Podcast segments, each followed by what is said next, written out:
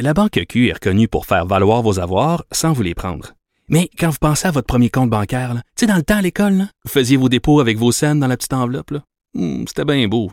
Mais avec le temps, à ce compte-là vous a coûté des milliers de dollars en frais, puis vous ne faites pas une scène d'intérêt.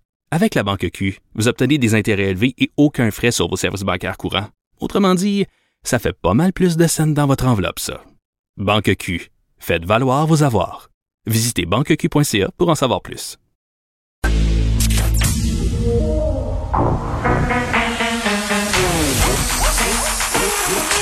Elle a une opinion sur tous les sujets. Pour elle, toutes les questions peuvent être posées. Geneviève Peterson. Cube, Cube, Cube, Cube Radio.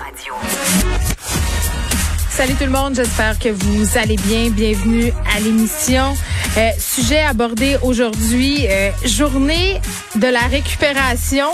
Là, je sais que ça a l'air bizarre de parler de la journée mondiale du recyclage. C'est plus un prétexte pour faire une espèce de bilan sur où est-ce qu'on est rendu du point de vue environnemental, plus précisément du point de vue du recyclage, parce que avant la pandémie, c'était quand même le sujet. Là, je sais pas si vous vous rappelez, euh, on marchait dans les rues avec Greta Thunberg, on, on était enfin dans une espèce de constat, constat pardon planétaire où on se disait, ben c'est peut-être le temps de faire quelque chose. Puis j'ai vraiment l'impression euh, qu'avec la pandémie, puis c'est pas juste une impression là pour avoir parlé avec des experts à plusieurs reprises à ce sujet, qu'on est dans une espèce de recul. Puis c'est normal parce qu'on est préoccupé par la pandémie, on est préoccupé par notre santé celle de nos proches, fait qu'on est peut-être moins préoccupé par la santé de la planète. Puis la santé de la planète, euh, ça va pas si bien que ça. On se fera pas de cachette là. Et moi, je voulais vraiment savoir où est-ce qu'on en est aujourd'hui, euh, le 18 mars, là, avec Karel Ménard, euh, euh, qui est spécialiste de ces questions-là, notamment euh, au niveau de la gestion écologique de nos déchets. On s'est parlé tout récemment des marques de procédure dans les écoles secondaires. Là, ils sont rendus obligatoires dans les écoles primaires.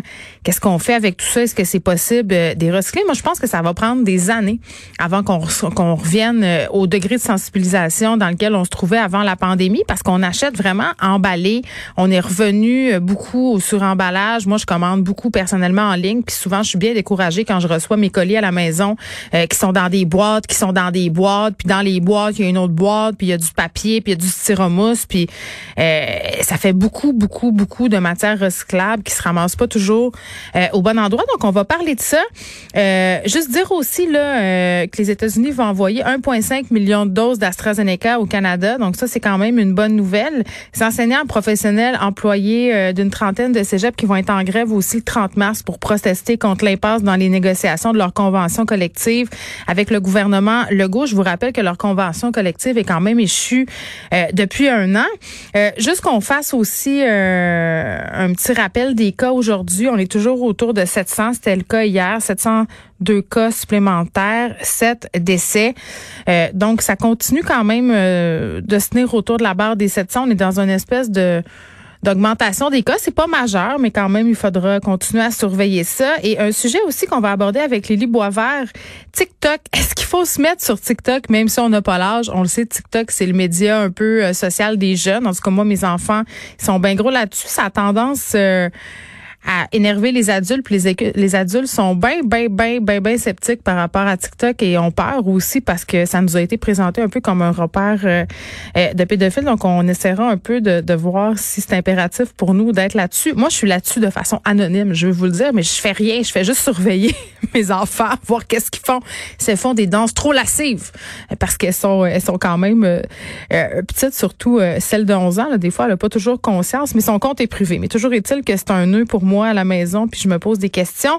Et on va aussi aborder l'aide médicale à mourir qui a été élargie suite à l'adoption du projet de loi C7.